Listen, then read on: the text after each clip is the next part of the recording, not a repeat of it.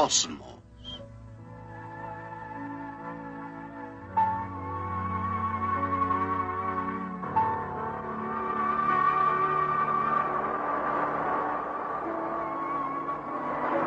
Un viaje personal.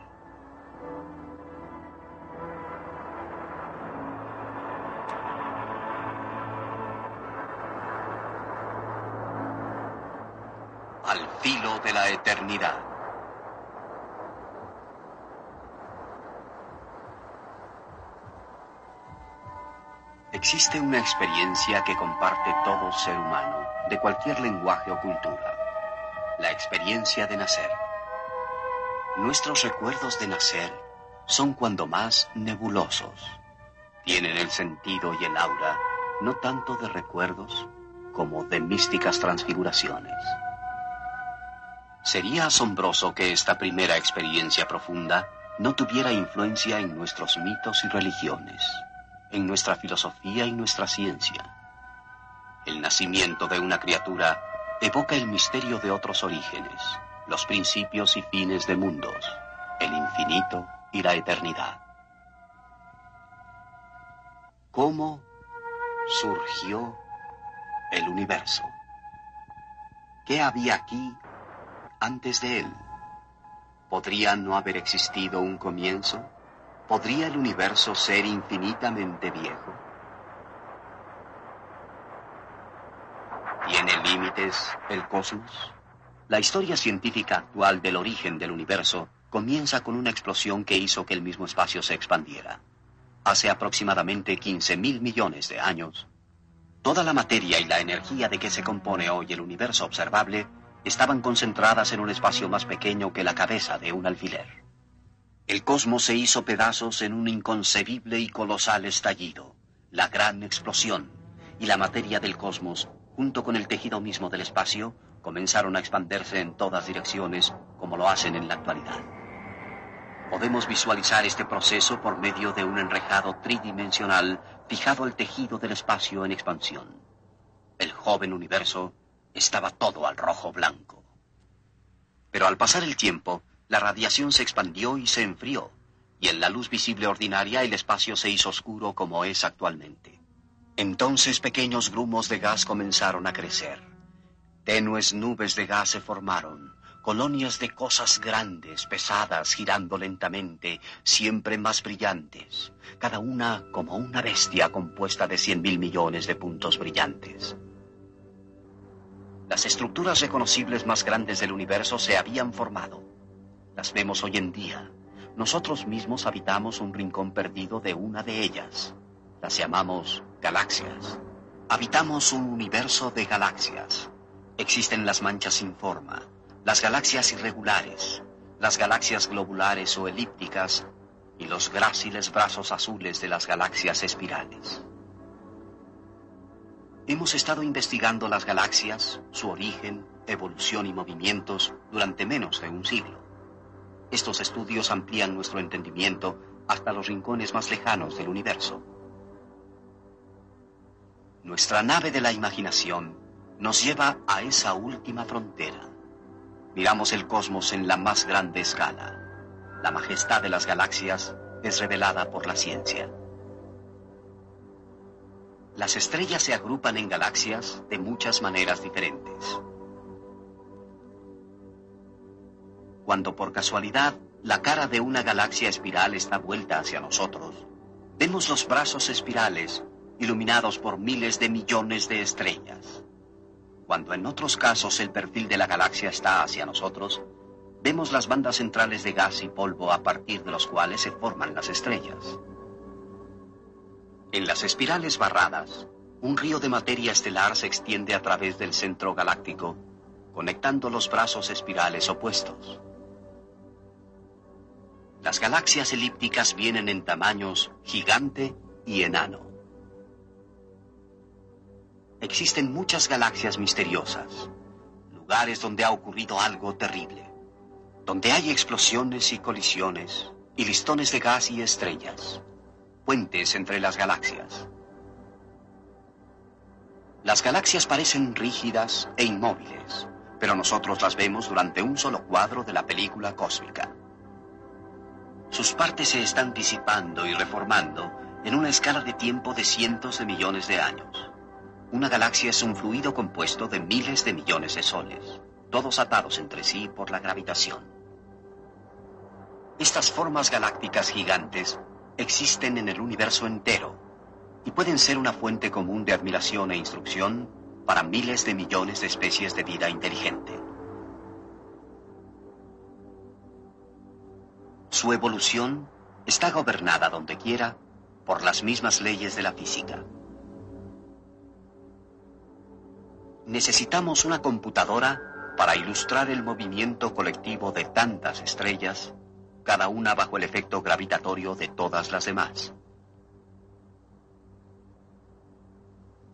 Mil millones de años están comprimidos aquí en unos cuantos segundos.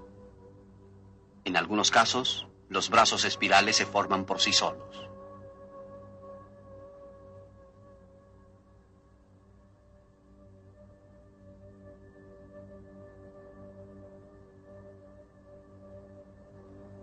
En otros casos, el encuentro gravitatorio cercano de dos galaxias ocasionará brazos espirales.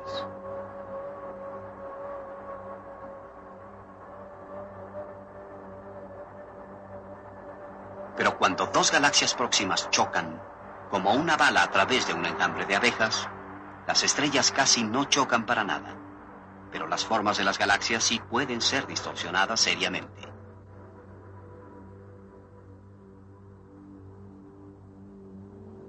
Una colisión directa de dos galaxias puede durar 100 millones de años y derramar las estrellas constituyentes a través del espacio intergaláctico. Cuando una galaxia densa y compacta embiste de frente a una más grande, puede producirse una de las más bellas y raras entre las irregulares, una galaxia anular.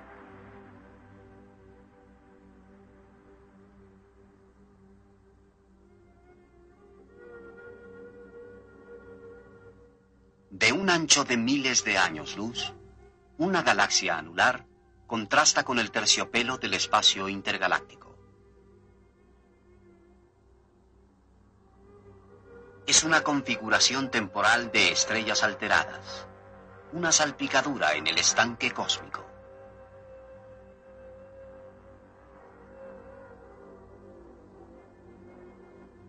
Algunas veces las galaxias estallan. Los cuasares, probablemente situados a miles de millones de años luz de distancia, pueden ser explosiones colosales de galaxias jóvenes, pero no estamos seguros. Los cuasares siguen siendo un misterio.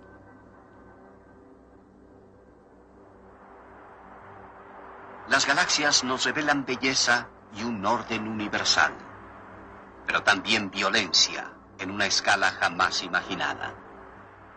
El universo parece ser ni benigno ni hostil, simplemente indiferente a los intereses de criaturas como nosotros.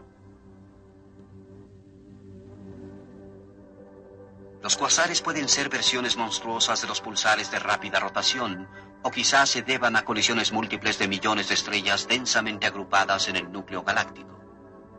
O tal vez una reacción en cadena de explosiones de supernovas dentro de ese núcleo.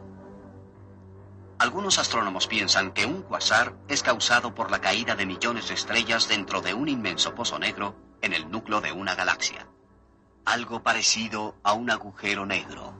Algo muy masivo, muy denso y muy pequeño está latiendo y ronroneando en los núcleos de galaxias cercanas.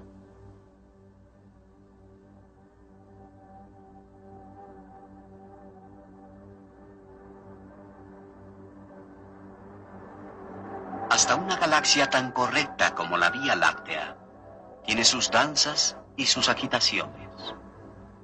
Las estrellas de la Vía Láctea se mueven con gracia sistemática el Sol tarda 250 millones de años para dar una vuelta alrededor del centro. Las regiones exteriores de la galaxia giran más lentamente que las regiones internas. Como resultado, el gas y el polvo se acumulan en patrones espirales. Estos lugares de mayor densidad son donde se forman estrellas jóvenes, calientes y brillantes, las estrellas que delinean los brazos espirales. Estas estrellas calientes brillan durante solo 10 millones de años aproximadamente. Y luego estallan. Pero al tiempo que se consumen las estrellas que delinean los brazos espirales, nuevas estrellas jóvenes se forman de los restos de aquellas y el patrón espiral persiste. El Sol, marcado aquí por un círculo, ha entrado y salido de brazos espirales con frecuencia durante las 20 veces que ha viajado alrededor de la Vía Láctea. En esta época vivimos al borde de un brazo espiral.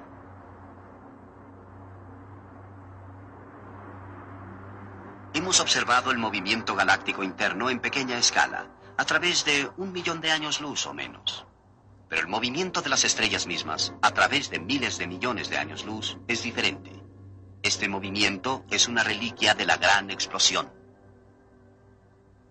La llave de la cosmología, el estudio del universo entero resulta ser algo común en la naturaleza, una experiencia de la vida cotidiana. Imaginen que un objeto en movimiento emite ondas. Podrían ser de luz, podrían ser de sonido, podrían ser cualquier clase de onda.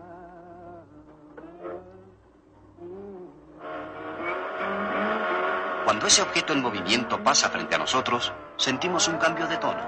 A eso se le llama el efecto Doppler. Si usted es el maquinista, entonces el silbato de la locomotora siempre sonará igual para usted. Y es porque se está desplazando junto con la fuente del sonido. Pero si está parado a un lado de la vía cuando pasa el tren, escuchará ese conocido cambio de tono, el efecto Doppler.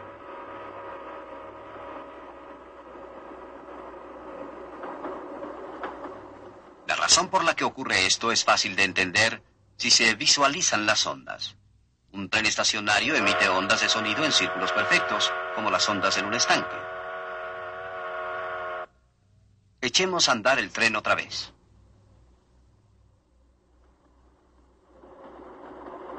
Ahora, las ondas radiadas hacia adelante del tren se van apretujando y las que se extienden detrás del tren van estirándose y separándose. Las ondas comprimidas tienen tono o frecuencia más alta que las ondas estiradas. Lo mismo es cierto de las ondas de luz. El color es para la luz exactamente lo que el tono es para el sonido. Las ondas de luz comprimidas se vuelven más azules, tienen corrimiento al azul. Las ondas de luz estiradas se vuelven más rojas, presentan corrimiento al rojo. A la velocidad del tren se puede sentir el cambio de tono del sonido, pero no el de la luz. Para eso el tren tendría que viajar un millón de veces más veloz.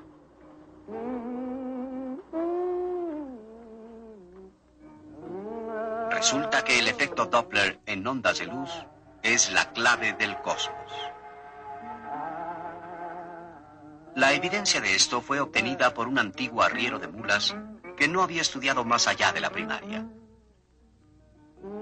Durante la segunda década de este siglo, el telescopio más grande del mundo se instalaba en el Monte Wilson, que dominaba lo que entonces eran los límpidos cielos de Los Ángeles. Las grandes piezas del telescopio tenían que llevarse a la cima de la montaña, una tarea para yunta de mulas. Uno de los arrieros era un joven llamado Milton Humason, el hijo bueno para nada de un banquero de California, pero era inteligente y tenía una curiosidad natural acerca del equipo que acarreaba al Monte Wilson. Cuando se terminó el telescopio en 1917, se ingenió para permanecer aquí como portero y electricista. Una noche, según dicen, el ayudante nocturno del observatorio enfermó y le pidieron a Homason que lo supliera.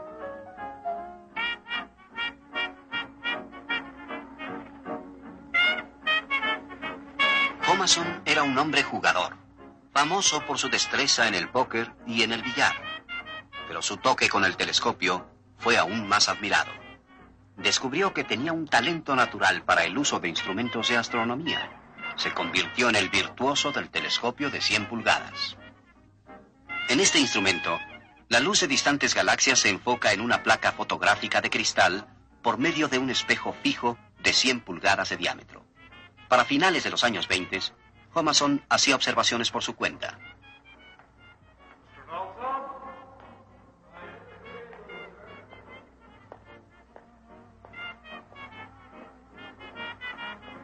Para entonces, Homason tenía su propio auxiliar que le ayudaba con las observaciones.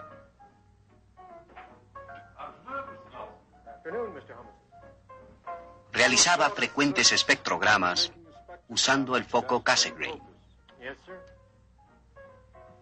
El telescopio debe ser capaz de dirigirse con gran exactitud a la región designada en el cielo y mantenerse en esa posición. Una máquina que pesa unas 75 toneladas, tan masiva como una locomotora, tiene que moverse con mayor precisión que el más fino reloj de bolsillo.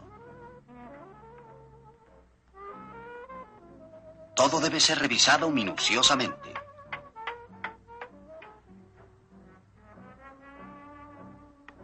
El sistema de energía eléctrica debe funcionar sin fallas.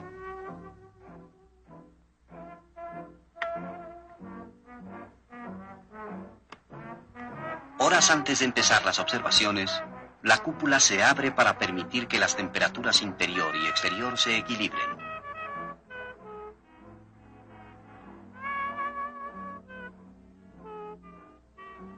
Homason preparaba las emulsiones fotográficas sensibles protegidas en envases de metal, para captar la débil luz de galaxias remotas por medio del telescopio gigante. Esto era parte del programa sistemático que Homason y su mentor, el astrónomo Edwin Hubble, estaban siguiendo para medir el efecto Doppler en la luz proveniente de las más distantes galaxias conocidas entonces. Pero las galaxias más distantes son muy pálidas. Por eso, aún con el telescopio más grande del mundo, era necesario tomar exposiciones prolongadas, que con frecuencia duraban toda la noche y en algunas ocasiones hasta varias noches sucesivas. Thomason daba al ayudante nocturno las coordenadas celestes de la galaxia en observación.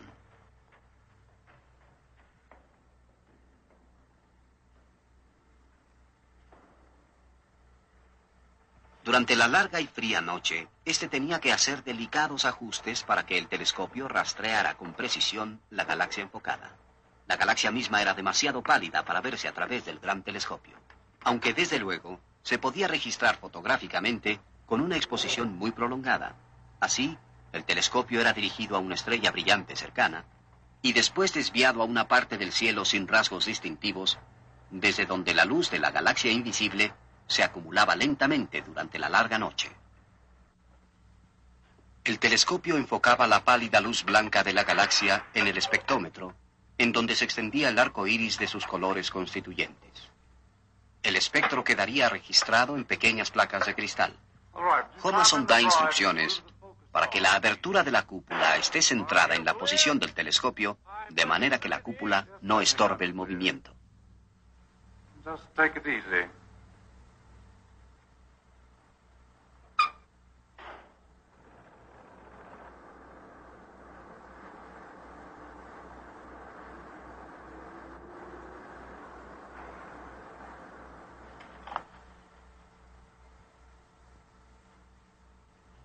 A fin de lograr mayor claridad, ha centrado la posición en el punto NGC 7619.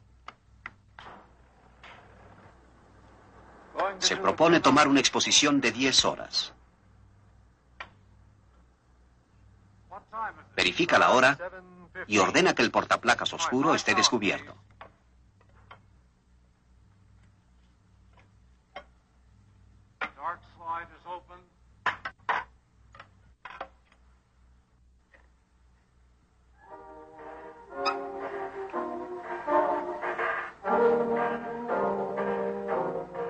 Telescopio grande cubre únicamente una pequeñísima parte del cielo.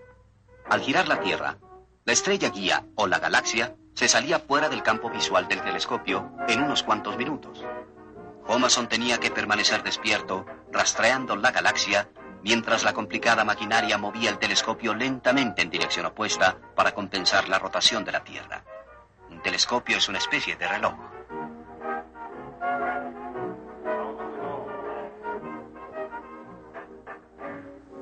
Constantemente la posición de la cúpula. Aquel trabajo resultaba difícil, rutinario, tedioso, pero aún sin saberlo, Hubble y Homason estaban acumulando meticulosamente las evidencias de la gran explosión habían descubierto que cuanto más distante estaba una galaxia, tanto mayor corrimiento al rojo tenía su espectro de colores. El trabajo era agobiante, los descansos casi nulos. Si este cambio fuera debido al efecto Doppler, las distantes galaxias debían estar alejándose de nosotros. Al final de la vigilia, Homason recuperaba el pequeño espectro galáctico y lo llevaba cuidadosamente a revelar.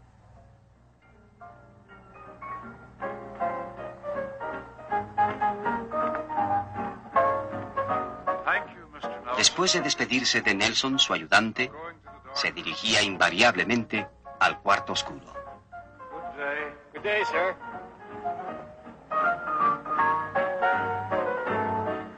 En esta forma, Homason encontró corrimientos al rojo en casi todas las galaxias que examinó, como el efecto Doppler en el sonido de una locomotora que se alejaba. Cuanto más distantes estaban de nosotros, tanto más rápidamente se alejaban.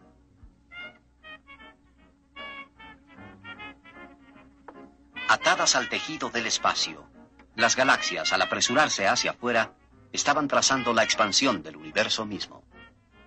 Una conclusión tremenda había sido capturada en estas pequeñas placas de cristal. Homason y Hubble habían descubierto la gran explosión.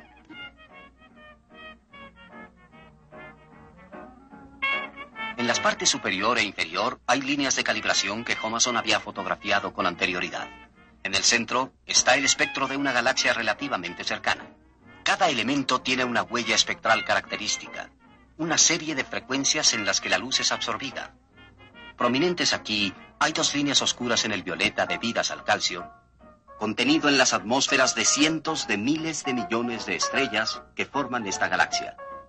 Las galaxias cercanas presentan muy poco efecto Doppler, pero cuando registró el espectro de una galaxia más pálida y distante, encontró el mismo par de líneas delatoras, pero corridas hacia la derecha, hacia el rojo y cuando examinó la remota galaxia distante 4.000 millones de años luz, encontró que las líneas estaban mucho más corridas al rojo. Esta galaxia debe estar alejándose a 200 millones de kilómetros por hora. Las cuidadosas observaciones de Milton Homason, astrónomo y antiguo arriero de mulas, sirvieron para establecer la expansión del universo.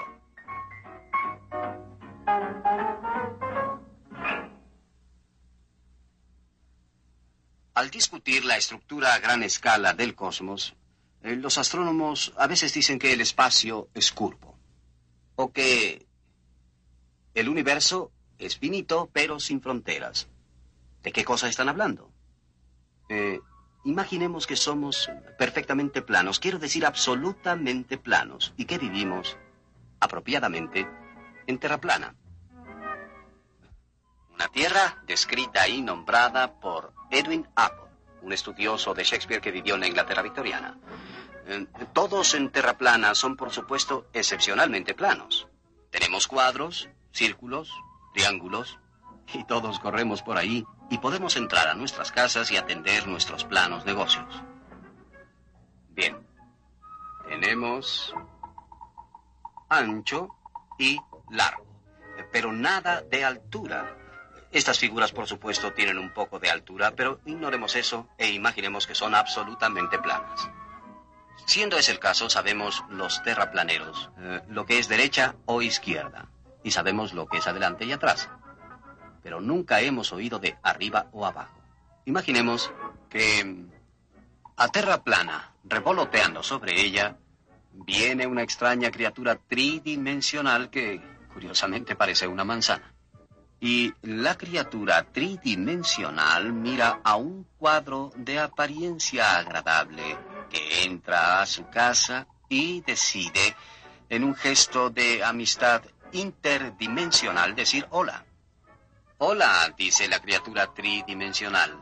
Soy un visitante de la tercera dimensión. ¿Cómo estás? Pero el pobre cuadro mira alrededor de su casa cerrada y no ve a nadie. Lo que es más, eh, ha escuchado un saludo que viene de su interior, una voz interior. Eh, seguramente le preocupa un poco su salud mental. La criatura tridimensional se siente mm, infeliz al ser considerada una aberración psicológica, así que desciende para entrar realmente a Terra plana. Bien, una criatura tridimensional existe solo parcialmente en Terra plana, únicamente en un plano. Solo puede ser vista en corte transversal. Así, cuando la criatura tridimensional llega a Terra plana, son solo los puntos de contacto los que pueden verse. Y eso lo representaremos presionando la manzana en este cojín entintado y colocando esa imagen en terra plana.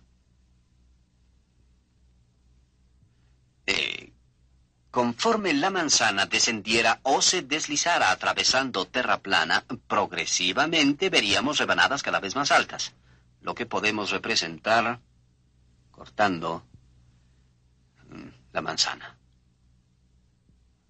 Así, el cuadro según pasa el tiempo, ve una serie de objetos que aparecen misteriosamente de la nada dentro de un cuarto cerrado y que cambian su forma dramáticamente.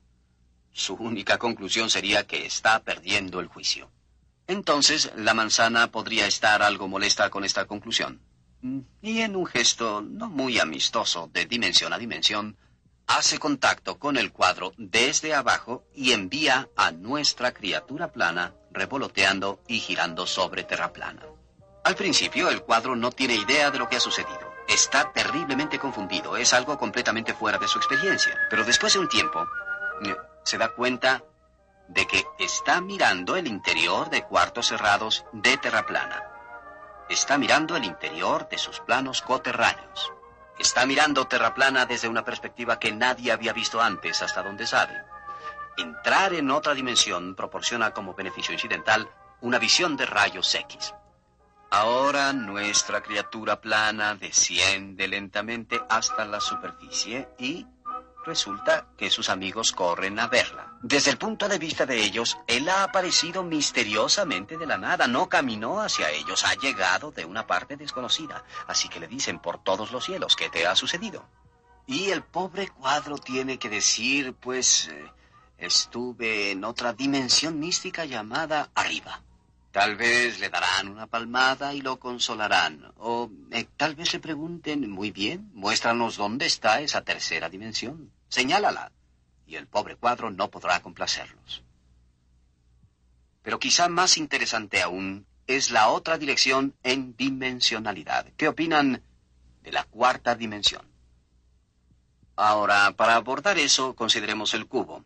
Eh, podemos imaginar un cubo de la siguiente manera. Se toma el segmento de una línea y se mueve en ángulo recto a la misma línea a un largo igual. Eso forma un cuadro. Se mueve ese cuadro un largo igual en ángulo recto y se tiene un cubo. Ahora, este cubo sabemos eh, que proyecta una sombra. Y reconocemos esa sombra. Ordinariamente se dibuja en clase de tercer año como dos cuadros con sus vértices unidos. Ahora, si vemos la sombra de un objeto tridimensional en dos dimensiones, vemos que en este caso no todas las líneas aparecen iguales. No todos los ángulos son ángulos rectos. El objeto tridimensional no está representado perfectamente en su proyección de dos dimensiones. Pero eso es la consecuencia de perder una dimensión en la proyección. Ahora, tomemos este cubo tridimensional y proyectémoslo. Llevémoslo a través de una cuarta dimensión física, no así, ni así, ni así, sino en ángulos rectos a esas tres dimensiones. No puedo mostrarles qué dirección es esa, pero imaginemos que existe una cuarta dimensión. En ese caso generaríamos un hipercubo de cuatro dimensiones, el que también se llamaría un tesseract. No puedo mostrarles un tesseract porque yo y ustedes estamos atrapados en tres dimensiones pero lo que puedo mostrarles es la sombra en tres dimensiones de un hipercubo de cuatro dimensiones, o sea, un tesseract. Aquí está. Como pueden ver, son dos cubos uno dentro de otro con todos los vértices unidos por líneas. El verdadero hipercubo en cuatro dimensiones tendría todas las líneas del mismo largo y todos los ángulos serían ángulos rectos. No es lo que vemos aquí, pero esto es consecuencia de la proyección. Así verán que aunque no podemos imaginar un mundo en cuarta dimensión, Ciertamente podemos pensar en él perfectamente bien. Ahora, imaginemos un universo igual a Terra plana, realmente de dos dimensiones y completamente plano en todas direcciones, pero con una excepción. Ignorado por sus habitantes, su universo bidimensional se curva en una tercera dimensión física. Se convierte tal vez en una esfera, pero en cualquier caso, en algo completamente desconocido en su experiencia. Localmente, su universo aún parece bastante plano, pero si uno de ellos, mucho más pequeño y más plano que yo, hiciera una larga caminata por lo que parece una línea recta, descubriría un gran misterio. Supongamos que marca su punto de partida aquí y que sale a explorar su universo. Nunca da vuelta y nunca llega a una orilla. Él no sabe que su universo, aparentemente plano, realmente se curva en una enorme esfera. No siente que esté caminando alrededor de un globo. ¿Por qué habría de curvarse el espacio? Pues porque existe tanta materia en este universo que deforma gravitatoriamente el espacio, cerrándolo sobre sí en una esfera. Pero el terraplanero no sabe esto. Después de mucho tiempo, descubre que regresó a su punto de partida. Debe haber una tercera dimensión. Nuestro terraplanero no podría imaginar una tercera dimensión, pero seguramente podría deducirla. Ahora, sumemos una a todas las dimensiones de este cuento y tendremos algo parecido a la situación que muchos cosmólogos creen que puede en realidad aplicarse a nosotros. Somos eh, criaturas tridimensionales, atrapadas en tres dimensiones. Imaginemos que nuestro universo es plano en tres dimensiones, pero que podría curvarse en una cuarta dimensión. Podemos hablar de una cuarta dimensión física, pero no podemos experimentarla. Nadie puede señalar una cuarta dimensión. Es decir, existe izquierda-derecha, adelante-atrás, arriba-abajo, y existe eh, alguna otra dimensión simultáneamente en ángulos rectos a las tres dimensiones conocidas. Ahora, imaginemos que este universo se está expandiendo. Si lo inflamos como un globo de cuatro dimensiones, ¿qué sucede? Un astrónomo en una cierta galaxia piensa que todas las demás galaxias se alejan de él. Cuanto más distante la galaxia, tanto más rápidamente parece alejarse. Esto es justo lo que Homason y Hubble descubrieron. En la superficie de este universo curvo, no hay límite ni centro. El universo puede ser tanto finito como ilimitado.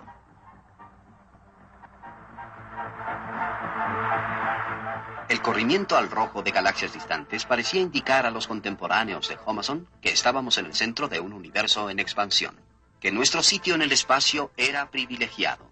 Pero si el universo se está expandiendo, esté o no curvado en una cuarta dimensión, observadores en cada galaxia verán exactamente lo mismo todas las galaxias alejándose rápidamente de ellos como si hubieran cometido un tremendo error social intergaláctico.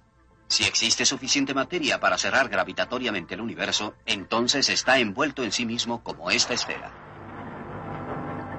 Si no hay suficiente materia para cerrar el cosmos, entonces nuestro universo tiene forma abierta, extendiéndose para siempre en todas direcciones. Este universo en forma de silla de montar es solo uno entre un número infinito de posibles. Al contrario de los universos cerrados como la esfera, los universos abiertos contienen una cantidad infinita de espacio. Si nuestro universo está en realidad cerrado, entonces nada puede salir, ni materia ni luz.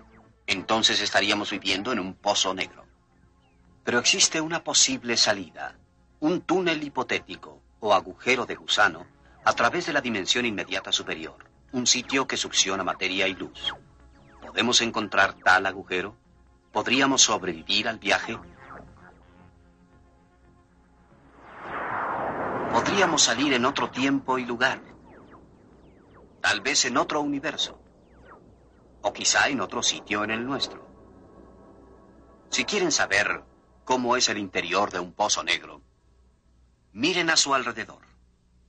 Pero aún no sabemos si nuestro universo está cerrado o abierto.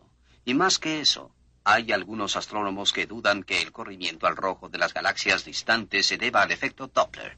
y son escépticos acerca de el universo en expansión y la gran explosión. Tal vez nuestros descendientes considerarán nuestra ignorancia actual eh, con la misma simpatía que sentimos por los antiguos por no saber que la Tierra gira alrededor del Sol. Eh, sin embargo, si la idea general de una gran explosión seguida por la expansión del universo es correcta, ¿qué sucedió antes de eso? Estaba el universo desprovisto de toda materia y luego esta fue creada en alguna forma. ¿Cómo sucedió semejante cosa?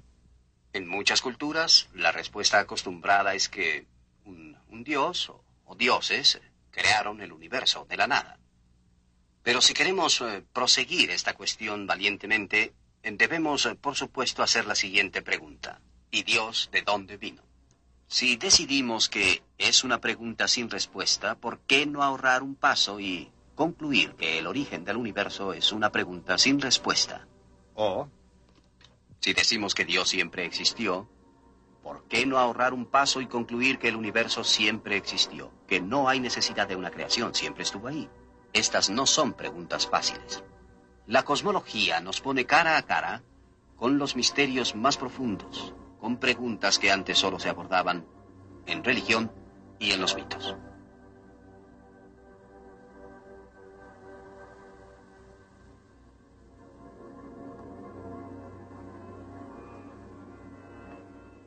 ¿Quién lo sabe con seguridad? ¿Quién podrá aquí declararlo?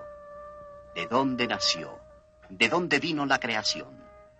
Los dioses son posteriores a la formación de este mundo. ¿Quién entonces puede saber los orígenes del mundo? Nadie sabe de dónde surgió la creación, o si Él la ha hecho o no. Él, quien la mira desde los cielos elevados, solo Él lo sabe, o quizá Él no lo sabe. Aquí existe la tradición de cuestionar con escepticismo y humildad, sin presunción, los grandes misterios cósmicos. En medio de la rutina de la vida diaria, digamos la cosecha, el aventar el grano, estas palabras datan de hace 3.500 años. Están tomadas del Rig Veda, una colección de antiguos himnos en sánscrito.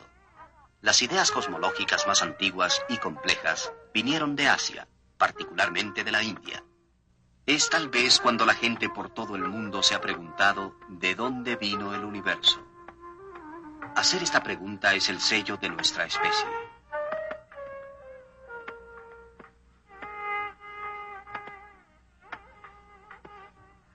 Hay una tendencia natural a entender el origen del cosmos en términos biológicos familiares.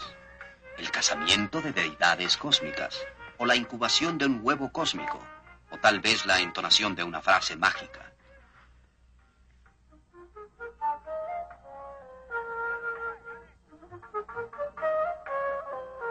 La gran explosión es nuestro moderno mito científico de la creación. Nace de la misma necesidad humana de resolver el acertijo cósmico. La mayoría de las culturas imaginaba que el mundo había existido durante únicamente varios cientos de generaciones. Casi nadie suponía que el cosmos podía ser mucho más antiguo, pero los hindúes así lo creían.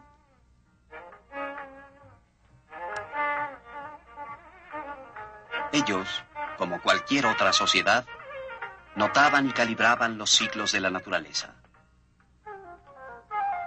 La salida y puesta del sol y las estrellas. Las fases de la luna. El paso de las estaciones.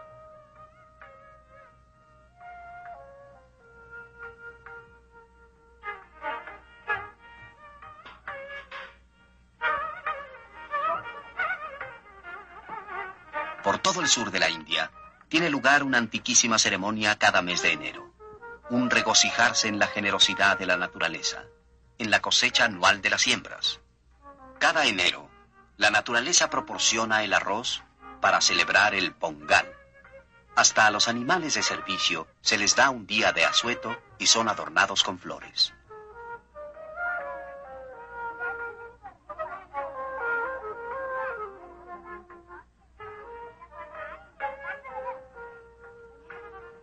Diseños de colores se pintan en el suelo para traer la armonía, y la buena fortuna en el año que se inicia.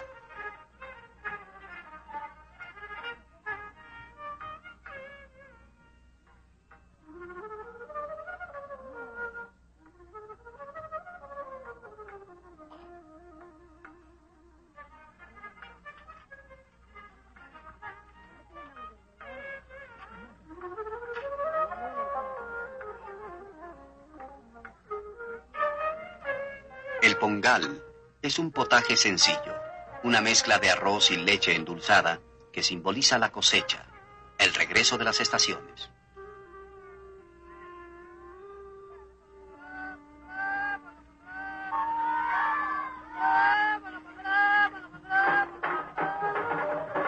Sin embargo, no es solamente un festival de la cosecha. Está ligado a una elegante y más profunda tradición cosmológica.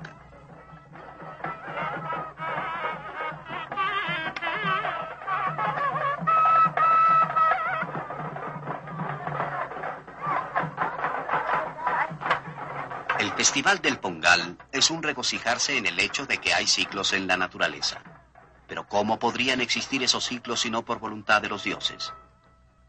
Y si existen ciclos en los años de los humanos, ¿no podría haber ciclos en los siglos de los dioses?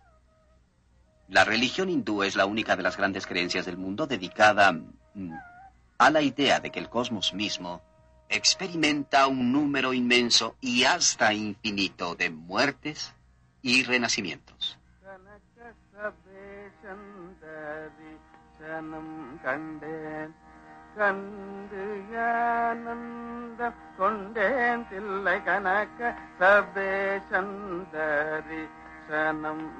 Es la única religión en la cual las escalas del tiempo corresponden, mm, sin duda por accidente, alas de la cosmología científica moderna. Sus ciclos eh, varían desde nuestro ordinario día y noche hasta un día y noche de Brahma. Este dura 1.640 millones de años, un tiempo mayor que la edad de la Tierra o del Sol, y aproximadamente la mitad del tiempo desde la gran explosión. Existen escalas de tiempo mucho más largas aún.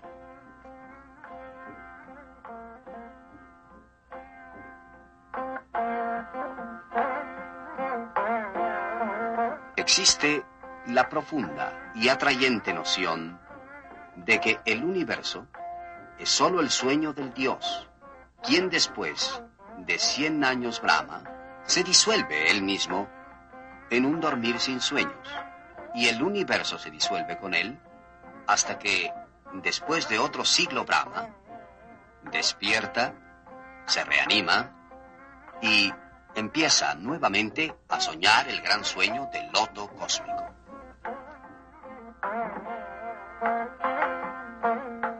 Entre tanto, en otro lugar, hay un número infinito de otros universos, cada uno con su propio Dios, soñando el sueño cósmico.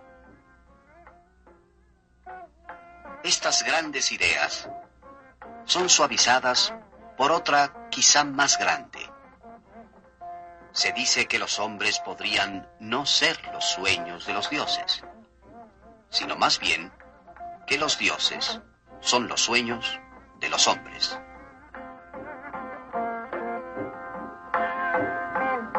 En la India existen muchos dioses y cada dios tiene muchas manifestaciones.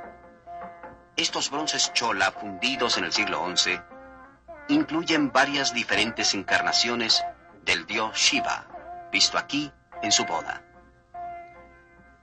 El más elegante y sublime de estos bronces es eh, la representación de la creación del universo al comienzo de cada ciclo cósmico.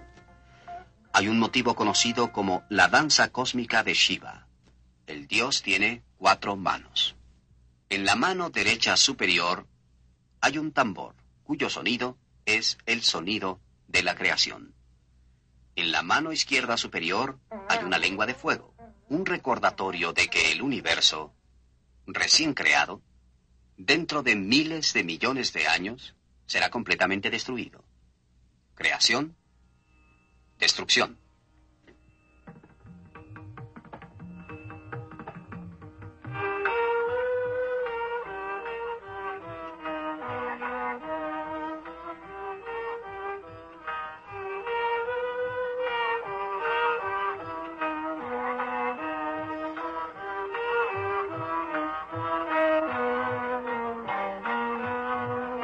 Estas profundas y hermosas ideas son centrales en las creencias hindúes antiguas, como lo demuestra este templo chola en Darasurat. Son una especie de premonición de las ideas astronómicas modernas. Sin duda, el universo se ha estado expandiendo desde la gran explosión, pero no ha quedado claro aún si se continuará expandiendo para siempre. Si la materia en el universo no llega a cierta cantidad, entonces la atracción gravitatoria mutua de las galaxias en retroceso será insuficiente para detener la expansión y el universo se escapará para siempre. Pero si existe más materia de la que podemos ver, escondida en pozos negros o eh, en gas caliente pero invisible entre las galaxias, entonces el universo se mantiene unido y participa en una sucesión de ciclos a la hindú, una expansión seguida de una contracción. Cosmos sobre cosmos, universos sin fin. Si vivimos en un universo oscilante, entonces la gran explosión no es la creación del cosmos, sino únicamente el final de un ciclo previo. La destrucción de la última encarnación del cosmos. Ninguna de estas modernas cosmologías podrá ser de nuestro absoluto agrado. En una cosmología, el universo es creado de la nada, en alguna forma, hace 15 o 20 mil millones de años, y se expande para siempre. Las galaxias se alejan mutuamente hasta que la última desaparece tras nuestro horizonte cósmico. Entonces, los astrónomos galácticos se quedan sin trabajo. Las estrellas se enfrían y mueren. La materia misma se descompone y el universo se convierte en una fría, delgada niebla de partículas elementales. En la otra, el universo oscilante el cosmos no tiene principio ni fin. Estamos en medio de un ciclo infinito de muertes y renacimientos cósmicos sin que ninguna información se filtre a través de las cúspides de la oscilación. Ningún dato de las eh, galaxias, estrellas, planetas, formas de vida, civilizaciones evolucionadas en la anterior encarnación del universo se filtrará a través de las cúspides ni sobrevivirá a la gran explosión para ser conocido en nuestro universo.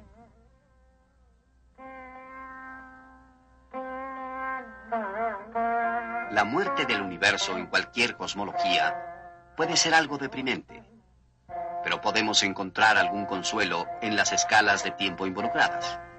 Estos sucesos tardarán 10.000 millones de años o más.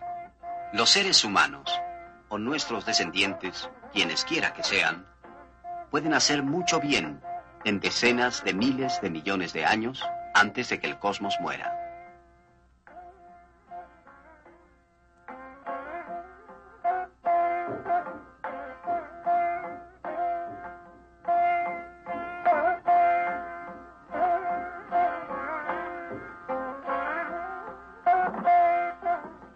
Si el universo en realidad oscila, si la versión científica moderna de la antigua cosmología hindú es válida, entonces surgen preguntas aún más extrañas.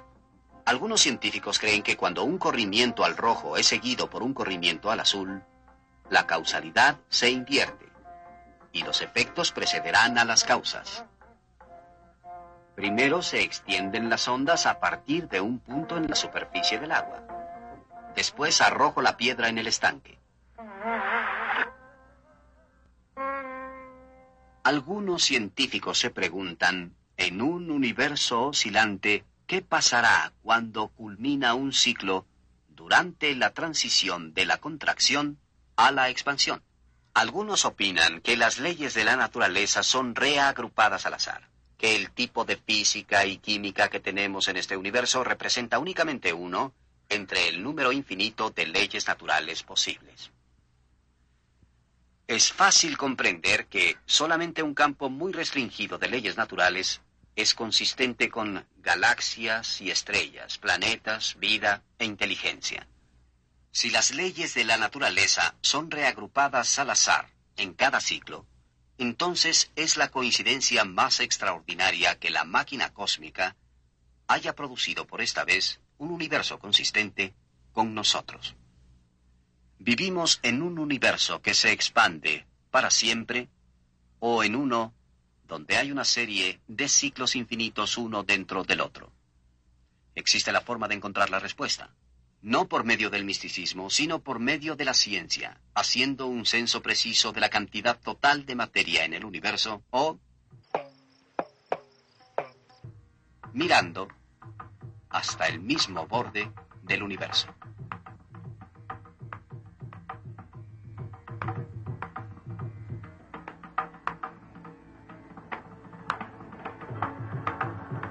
Los radiotelescopios tienen capacidad para detectar cuasares distantes miles de millones de años luz que se expanden con el tejido del espacio.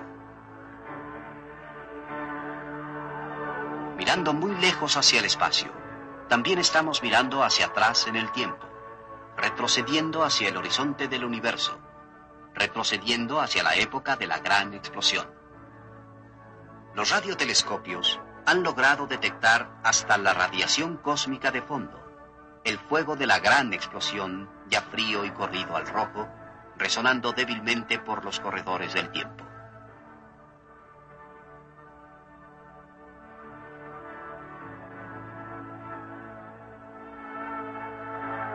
Esta es una antena especial, una serie de 17 radiotelescopios separados, todos trabajando colectivamente en una región remota de Nuevo México. Los radiotelescopios modernos son extremadamente sensibles. Un cuasar distante es tan pálido que su radiación, recibida por algún telescopio de estos, llegaría quizá a la cuadrillonésima parte de un watt. En realidad, este es un dato razonablemente impactante. La cantidad de energía que se haya recibido por todos los radiotelescopios en el planeta Tierra es menor que la energía de un solo copo de nieve cayendo en tierra. Al detectar radiación cósmica de fondo, al contar cuasares, al buscar señales inteligentes del espacio, los radioastrónomos están tratando con cantidades de energía que son apenas perceptibles.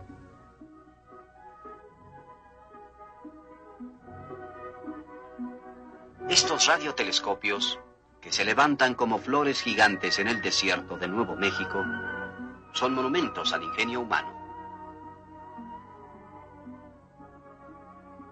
Las débiles ondas de radio son recogidas, enfocadas, reunidas y amplificadas, y después convertidas en fotografías de nebulosas, galaxias y cuasares.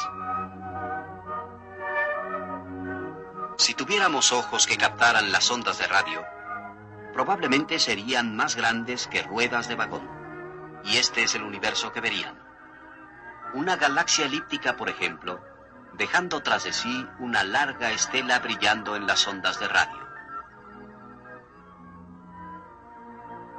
Las ondas de radio revelan un universo de cuasares, galaxias en interacción, explosiones titánicas.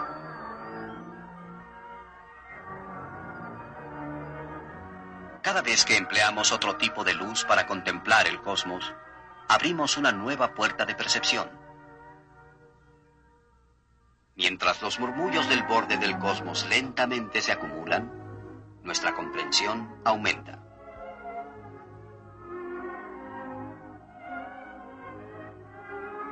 Esta es una exploración de lo antiguo y lo invisible, una continua investigación humana de las grandes interrogantes cosmológicas.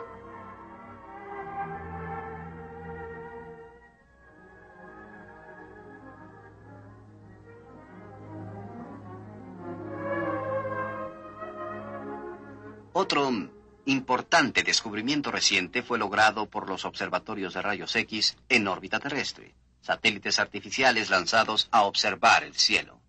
No en la luz visible ordinaria, no en ondas de radio, sino en luz de rayos X.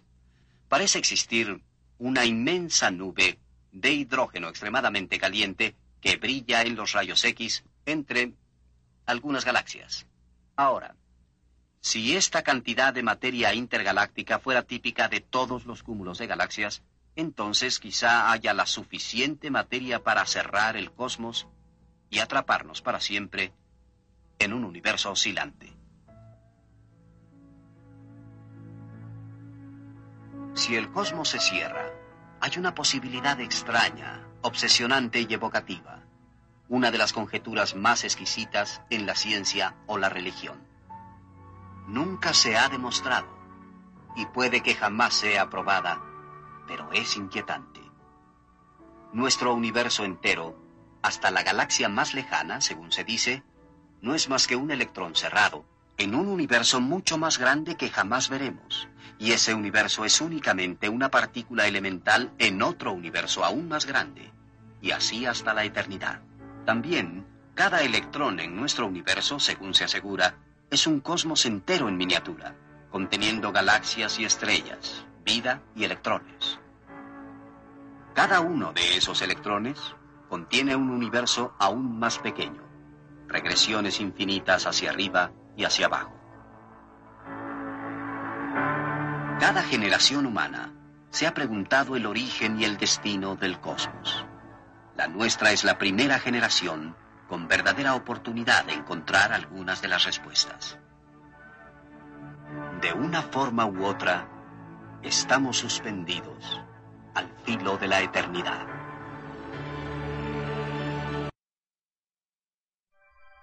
Cosmos actual.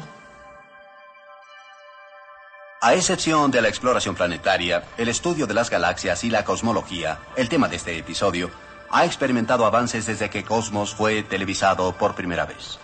Como resultado, por fin contamos con una buena fotografía de la galaxia de la Vía Láctea, que tiene unos 100.000 años luz de ancho. Aquí está.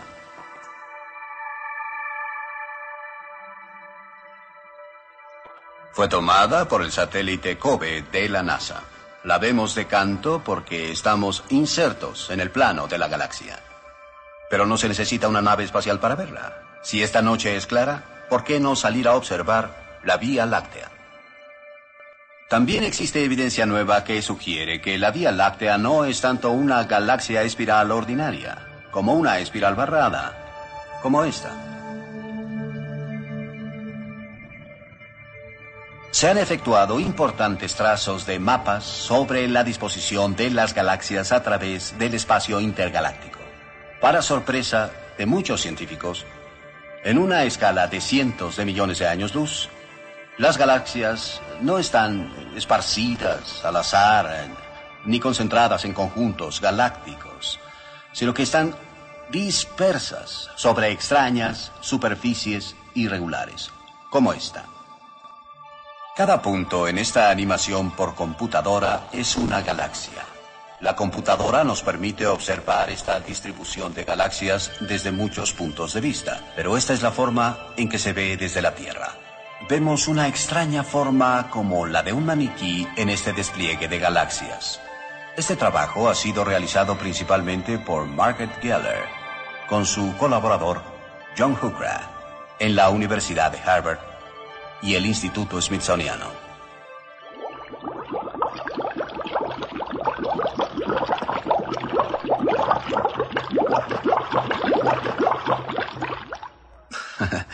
es algo igual a las burbujas de jabón que vemos en una tina o en una lavadora. Las galaxias están en las superficies de las burbujas. El interior de las burbujas parecen no tener galaxias en absoluto. Una burbuja promedio tiene unos 100 millones de años luz de ancho. Y eso significa que solo hemos trazado un volumen muy pequeño del universo accesible, o sea, las galaxias cercanas. Pero pronto podremos extender esta búsqueda a enormes distancias, a distancias tan lejanas en el espacio que estaremos mirando atrás a la época en la que las galaxias y sus estructuras fueron formadas. Esto plantea un verdadero problema. La mayoría de los cosmólogos decían que las galaxias surgían de grumos preexistentes en el universo primigenio, y esos pequeños grumos se desarrollaban en galaxias. Pero la radiación de fondo de la gran explosión que llenaba todo el espacio ha sido ahora cuidadosamente medida por el mismo satélite COBE que tomó la fotografía. Esas ondas de radio parecen casi perfectamente uniformes a través del cielo, como si la gran explosión no tuviera grumos en absoluto. Pero si la radiación y la materia en el universo no eran grumosas, ¿cómo podían formarse las galaxias individuales? ¿Cómo podían formarse las burbujas? Hay contradicción entre la uniformidad de las ondas de radio de la gran explosión y las estructuras de burbuja formadas por las galaxias, esa es la cuestión. Cuando nuestro estudio de las galaxias abarque millones de años luz, tendremos la respuesta a la pregunta. Por cierto, tal vez piensen que las burbujas implican un productor de burbujas. Pero surge la pregunta, ¿quién hizo al productor? Hay otra regresión infinita oculta aquí. Y una pregunta importante. ¿Hay suficiente materia en el universo para cerrarlo? La única respuesta justa sería que aún no lo sabemos. Si está cerrado, ¿cuál es la materia oculta que lo está cerrando? ¿Serán estrellas débiles, agujeros negros, neutrinos de gran masa, alguna exótica materia oscura desconocida en la Tierra? No lo sabemos. Pero hay razones para pensar que pronto tendremos las respuestas.